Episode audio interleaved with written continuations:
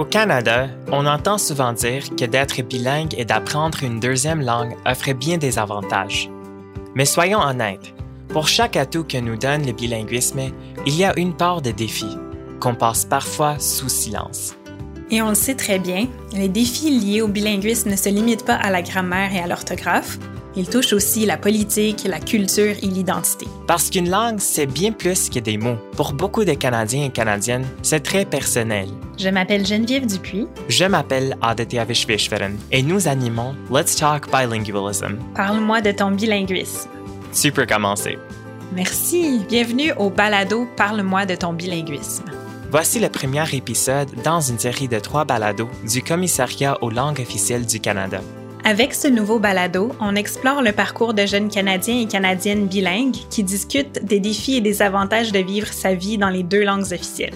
Il y a quelques années, avant l'ère de la COVID-19, le Commissariat aux langues officielles du Canada a organisé la conférence Officiellement 50 ans pour célébrer les 50 ans de la loi sur les langues officielles.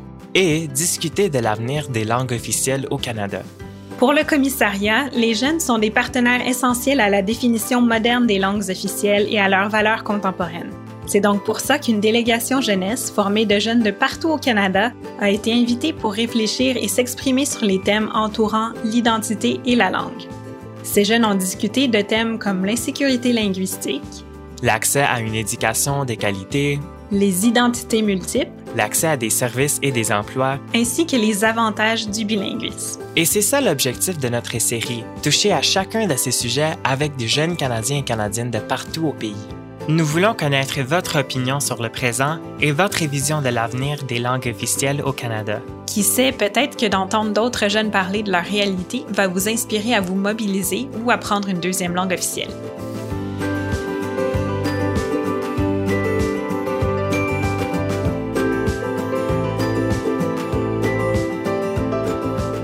Épisode 1.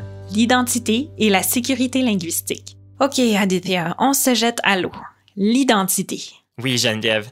L'identité, c'est à la fois un mot très simple, mais qui peut être très, très chargé. Canadien, immigrant, saskatchewanaise, noir, autochtone, femme, transgenre, gay, francophone, anglophone. Ce sont tous des exemples d'identité auxquels plusieurs d'entre nous peuvent s'identifier. Nous avons tous notre propre vécu et il va donc de soi que nous avons tous aussi notre propre identité. L'identité repose sur nos affiliations, notre vision du monde et nos expériences, comme la race, l'ethnicité, la nationalité, le genre, le statut socio-économique, l'orientation sexuelle, les capacités et les handicaps, la religion, l'allégeance politique et encore bien davantage. Tout ça fait de nous qui nous sommes en tant que personnes et en tant que pays. Aujourd'hui, nous explorons l'identité linguistique et l'importance du rôle qu'elle joue dans notre définition de soi. Au Canada, il y a deux langues officielles, le français et l'anglais. Ces deux langues représentent non seulement un morceau important de notre identité en tant que pays, mais aussi de l'identité de chaque personne qui y habite. Nous avons tous une relation unique avec les langues officielles de notre pays. Qu'en est-il de la vôtre? Voici comment Vincent Ménard de Whitehorse au Yukon décrit la sienne. Je m'en sers chaque jour. Bien sûr, ma langue maternelle est le français, que j'utilise depuis ma naissance. L'anglais est arrivé un peu plus tard dans ma vie. Alors j'ai consacré pas mal de temps. J'ai rencontré beaucoup de gens qui parlaient anglais, donc ça fait partie de mon identité à l'heure actuelle de parler en anglais, de communiquer en anglais, de rire en anglais, de raconter des blagues en anglais, aussi bien qu'en français. Donc, en ajoutant les deux langues dans ma vie, les deux font partie de mon identité. Je me considère bilingue plutôt que francophone. Alors, ça contribue à mon identité, je pense. À cette complexe question, voici ce qu'a répondu Emma Drake, une jeune femme originaire de l'île du Prince-Édouard qui habite maintenant à Ottawa. Tout d'abord, les langues officielles représentent le passé colonial du Canada et les colonisateurs français et anglais. En tant que descendante des pionniers, ça contribue à mon identité. Je pense qu'il faut tenir compte de ce passé colonial tout en reconnaissant la valeur des langues au Canada. Pas seulement nos langues officielles, mais la diversité linguistique et surtout les langues autochtones qu'on a souvent fait taire pour faire place à l'anglais et au français. Emma, comme bien d'autres jeunes au Canada, vient d'une communauté rurale. C'est à l'école qu'elle a appris sa deuxième langue officielle. Savais-tu qu'au Canada, près d'un demi-million de personnes fréquentent un programme d'immersion française et plus de 2 millions de personnes sont inscrites dans un programme de langue seconde? Toi, apprends-tu ta langue seconde à l'école? Yasser Alasmi a 21 ans et vit à Moncton au Nouveau-Brunswick. À son tour de nous parler de langue et d'identité. Je ne serai pas moi sans parler les deux langues au Canada. Comme un réfugié, je suis venu au Canada il y a cinq ans. Ça, après euh, ce temps ici au Canada, les langues signifient la résilience, l'adaptabilité et la volonté à apprendre. Ici, ça signifie la réussite académique, les activités, la famille, les amis et euh, la vie en général, c'est vraiment important pour euh, vivre ici. Yassar n'est pas le seul pour qui la langue et l'identité vont main dans la main. C'est aussi le cas de Emma Dreher, une jeune femme de la Colombie-Britannique. Elles sont inséparables de mon identité. Elles font vraiment partie de moi, surtout quand je pense aux sept dernières années. Je ne suis pas très forte en mathématiques, mais c'est à peu près ça. Je lance des chiffres comme ça. J'ai étudié en français dans une province majoritairement anglophone, en Colombie-Britannique, où la population germanophone dépasse de loin la population francophone. Je me trompe peut-être, mais je suis assez certaine que c'est ça. J'ai grandi avec le français de la maternelle à l'école primaire jusqu'au secondaire. J'avais maintenant la chance d'assister à des événements jeunesse à l'échelle provinciale avec un groupe de jeunes francophones appelé le Conseil jeunesse francophone de la Colombie-Britannique. Je tiens à en parler parce que c'est tellement important. Je pense que mon amour du français, j'insiste sur le français parce que pour moi, l'anglais va de soi. Enfin, je sens que le français est à la fois ce qui me distingue et ce qui m'unit aux autres ici, où ma relation avec cette langue a été surtout académique jusqu'à l'école secondaire. C'est là que j'ai réalisé que je pouvais m'amuser et avoir de belles conversations en français. Un monde de possibilités s'est ouvert à moi, tout ça parce que je connaissais une autre langue que l'anglais. J'ai obtenu ma bourse d'études universitaires grâce à mon bénévolat bilingue à l'école secondaire, au conseil jeunesse et dans d'autres groupes de jeunes, et ça m'a vraiment permis de me faire connaître. C'est une chose pour laquelle je suis très reconnaissante et que je n'aurais jamais pu obtenir d'une autre façon. Je pense que ça a façonné mon identité. Sans mes langues officielles, je ne serais pas là où je suis aujourd'hui et je ne pourrais même pas payer la majeure partie de mes études, ce qui est très cool d'ailleurs. En conclusion, pour moi, c'est indissociable. Pour Emma Dreher, apprendre une deuxième langue officielle a ouvert plusieurs portes. C'est vrai, mais même si une langue fait partie de qui on est, ça ne veut pas dire qu'on est à l'aise ou confiant de la parler. Se sentir jugé ou embarrassé lorsqu'on parle une deuxième langue arrive souvent, autant pour les apprenants que les locuteurs natifs. C'est ce qu'on appelle l'insécurité linguistique. En plus d'être une réalité pour plusieurs Canadiens et Canadiennes, l'insécurité linguistique est aussi le deuxième thème de notre podcast aujourd'hui. OK Geneviève, commençons par le début. Expliquons ce que ça veut dire l'insécurité linguistique. Bien sûr, on a demandé l'avis d'Isabelle Violette, sociolinguiste et professeure au département d'études françaises de l'Université de Moncton. Elle connaît le sujet à fond et va nous expliquer comment les jeunes vivent l'insécurité linguistique. L'insécurité linguistique, c'est un sentiment qui vient de l'écart, la différence qui est perçue entre son propre parler et le modèle linguistique de référence. Donc, le modèle linguistique de référence, c'est un peu ce qu'on peut appeler, si je prends l'exemple du français, le bon français ou le bon usage. Donc, c'est un modèle qui est considéré supérieur, qui est considéré ayant de la valeur, et puis, ce modèle-là, il peut être incarné, si on veut, il peut être représenté par des personnes en particulier qu'on a dans notre environnement. Ça peut être représenté par un groupe au complet, voire même une région, un pays, euh, etc. Là. Donc, ce sentiment-là d'un écart, hein, la, la perception d'un écart, il peut se faire à des degrés variables. C'est-à-dire qu'il peut varier en intensité. D'accord? Donc, il y a certains contextes qui vont faire en sorte d'augmenter l'insécurité linguistique. Des contextes qui amplifient l'insécurité linguistique, il y en a plusieurs. Emily Green est originaire de Terre-Neuve et Labrador et a vécu une situation qui arrive trop souvent, par exemple au restaurant. Une de mes amies, elle vient de l'Ontario, donc son français n'est pas vraiment un français québécois que, c'est français anyway.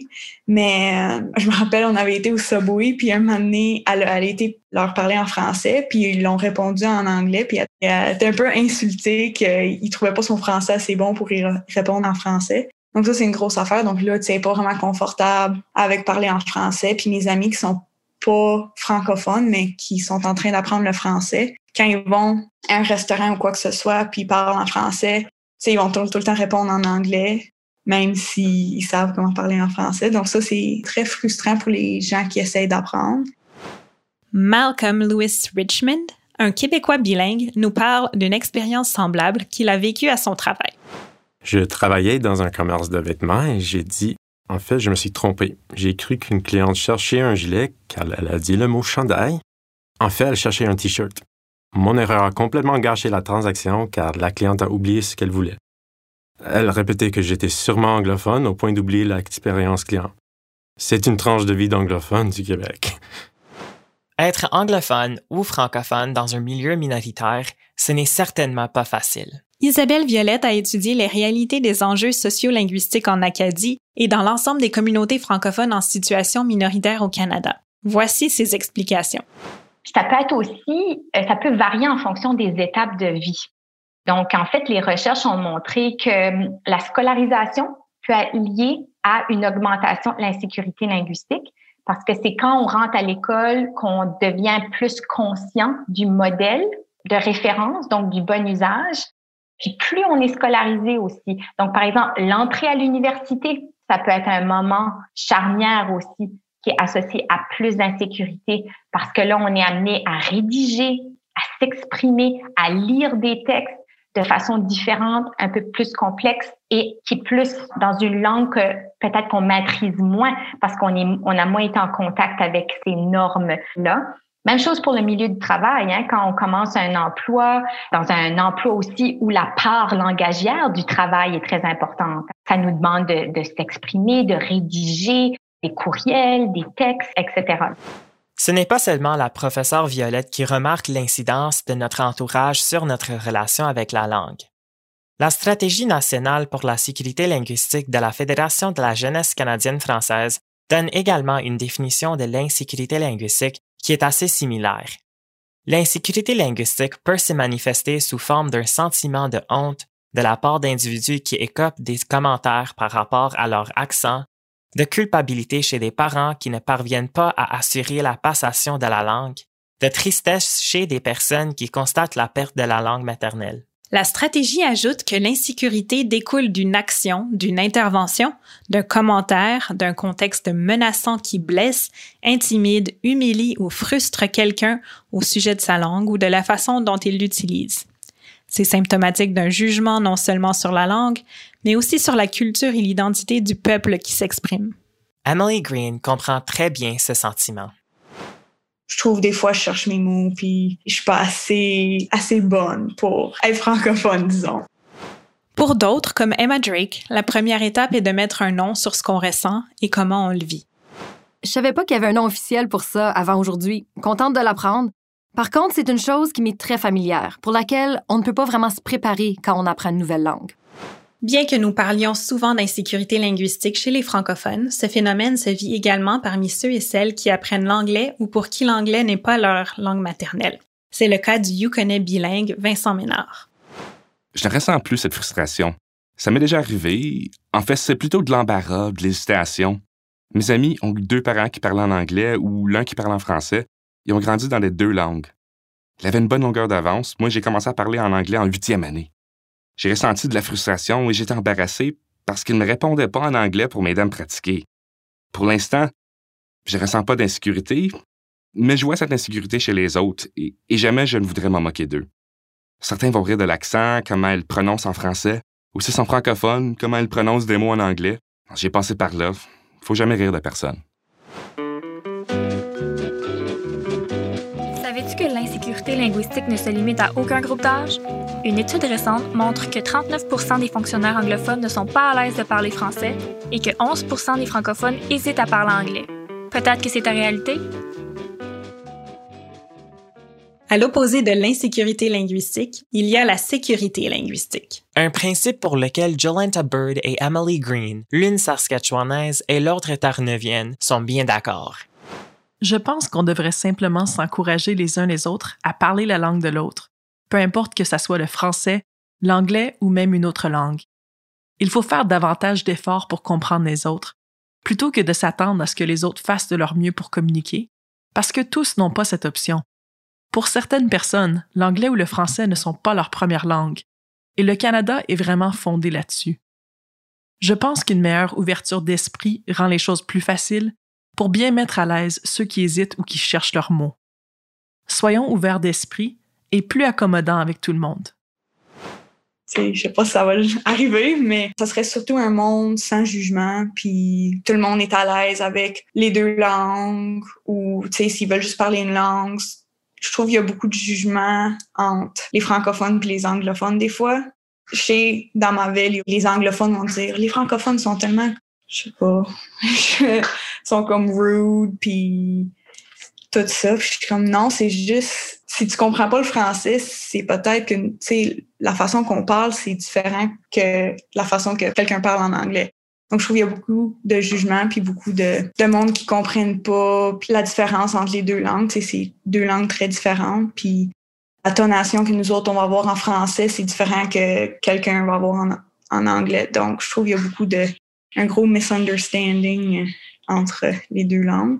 Donc, je suis dans un monde parfait où est-ce que la sécurité linguistique est la norme, il n'y aurait pas de jugement, puis tout le monde comprendrait tout le monde. Ouverture, respect et écoute. Trois choses qui reviennent souvent quand on parle de sécurité linguistique pour tous et toutes. Geneviève, s'il y a une chose dont je dois me rappeler aujourd'hui, c'est que l'identité d'une personne vient en grande partie d'elle-même et de ses expériences, tandis que notre relation et notre niveau d'essence avec une langue, ce qu'on appelle la sécurité linguistique, est grandement influencé par la façon dont les autres nous traitent. Moi, j'espère que le podcast d'aujourd'hui nous encourage à nous poser des questions. En quoi les langues que je parle contribuent-elles à mon identité? Comment est-ce que je me sens quand je m'exprime dans ma deuxième langue? Et surtout, est-ce que je juge les autres lorsqu'ils font des efforts dans une langue ou l'autre? Eh bien, ça fait le tour. C'était le premier épisode de Parle-moi de ton bilinguisme. Dans le prochain épisode de Parle-moi de ton bilinguisme, nous explorerons l'apprentissage et le maintien des langues officielles. D'ici là, restez à l'affût sur notre site web www.clocol.gc.ca. On vous laisse sur les mots de Caleb Perrault de l'Alberta. Tu fais un plus grand effort de parler ta langue, de vivre dans ta langue autant que possible. Par exemple, je travaille à Radio Cité en ce moment, c'est la radio communautaire francophone d'Edmonton. Et je parle en français avec ma famille ici, avec mon père. J'ai des amis qui sont anglophones, j'ai des amis qui sont francophones, donc tu fais ton possible de vivre en français sans te limiter en termes de l'anglais ou dans la langue majoritaire.